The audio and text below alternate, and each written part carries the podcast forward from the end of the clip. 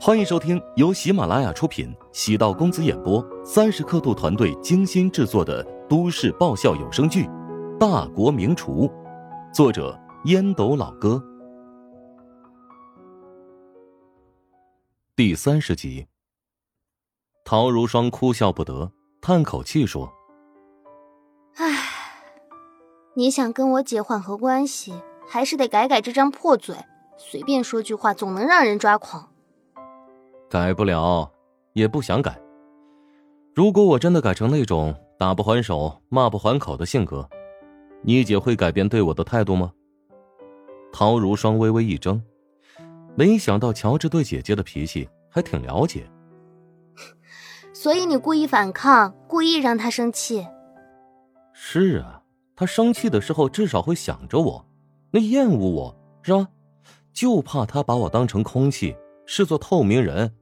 那样我就一点机会都没有了。陶如霜不知为何内心空落落的，低声感慨道：“没想到你对我姐这么用心，看来你真心喜欢她呀。”废话，如果不是喜欢她，我为什么要娶她呢？我真的是为了报恩，也不会拿自己下半辈子的幸福开玩笑啊！既然选择她，肯定是要与他白首偕老，共度余生啊！我姐知道你这么想吗？哎，别，千万不要告诉她，好不好？爱情是男女之间的博弈，谁更爱对方一些，谁就会处于弱势。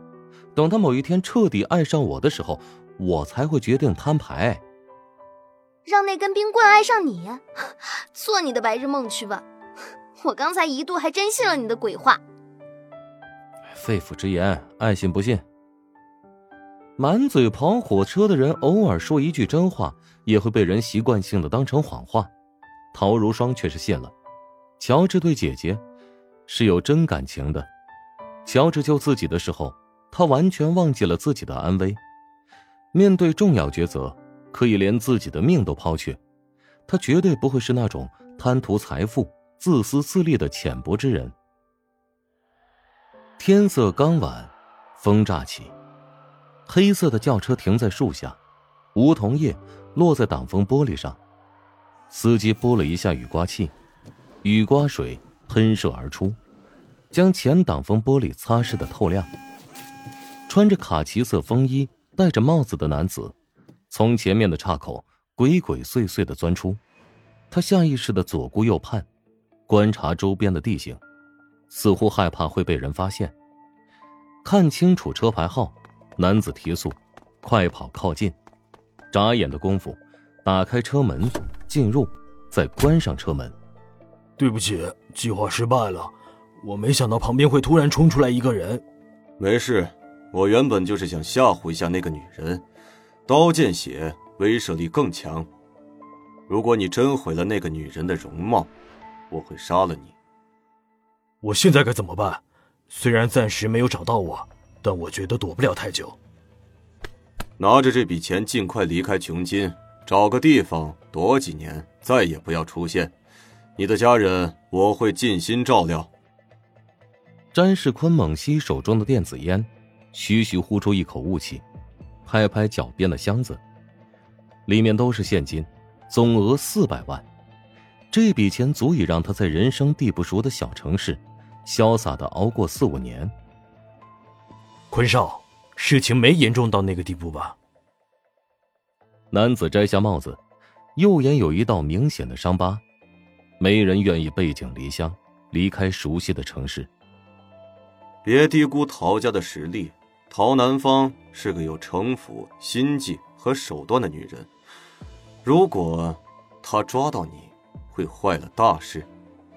放心吧，或许用不了三五年，只要事情平息。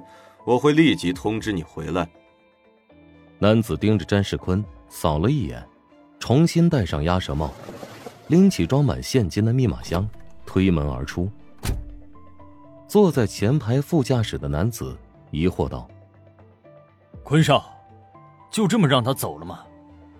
虽说处理问题要杜绝妇人之仁，但对死心卖命的兄弟要讲义气，才能在社会上立足啊。道理大家都明白，赶尽杀绝的事情，我可不会去做。詹世坤表情淡然的做了个出发的手势，轿车缓缓启动。詹世坤有自己的原则，坏事做尽，但绝对不伤人性命。如此，再大的祸，詹家也能摆平。在医院休息五天，乔治便坚持出院。只是皮肉伤，现在的医学水平很发达，伤口愈合之后不需要拆线，可吸收线会逐渐自然脱落。食堂已经开始装修，他得时刻在那边盯着。虽然找的是专业装修公司，但下面的施工队如果没有人在旁边监督，指不定给你偷工减料。装修的过程中，乔治觉得哪些地方做的不够好，会亲自上阵。让那些装修师傅特别意外，干起活来也就格外认真卖力。乔治的性格便是如此，对待任何事情讲究精益求精，是追求完美的偏执型人格。与这类人在一起工作，会觉得特别累，但往往获得成功的也是这类人。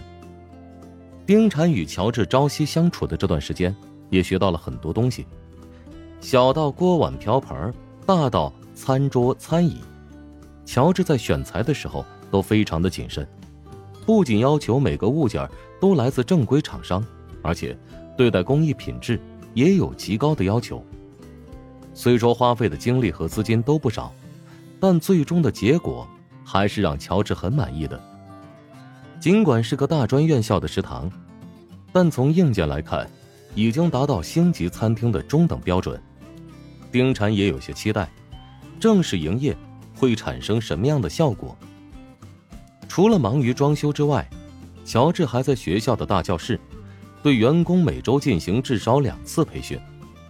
除了服务礼仪之外，还科普餐饮文化。因为乔治的口才不错，所以那些决定重返食堂的大爷大妈们，每次都听得津津有味儿。让丁禅最为钦佩的是，乔治每次。都是没有课件脱口培训幽默风趣，内容深刻，比起自己在学校里听的那些课有意思多了。培训课结束，乔治站在门口跟所有员工握手作别。你真应该去厨师学校当讲师。丁婵抱着资料藏在乔治的身侧，鹅蛋脸，身材高挑傲然，冷淡如冰，气场不俗。乔治开玩笑说：“厨师学校可请不起我这么贵的讲师啊！等正式营业之后，每个新员工都得接受这种培训，以后这就归你来负责。所以你要做好课堂笔记。我现在最担心的不是人手，而是食堂召开之后会不会有生意。你在食堂的装修上投资那么多钱，价格岂不是要定的很高？”学生群体的消费力不强，定位错误会让你亏得喊娘的。呀，没想到你还挺有经营头脑啊！难道食堂就一定非要针对学生群体吗？不然呢？嗨，现代人的口味越来越刁钻，尤其喜欢穿街走巷的寻找美食，往往一些很不起眼的苍蝇馆子会变成大家热捧的打卡圣地。在这种消费观的趋势下，想要经营好一家餐馆，必须要与众不同。丁婵脚尖在地上打圈，苦笑不解。再怎么弄也是食堂。来，今天要告诉你，咱们的食堂为何有创造无限可能的原因。乔治带着丁婵到附近的超市，买了米、调味料，再到最近的菜市场。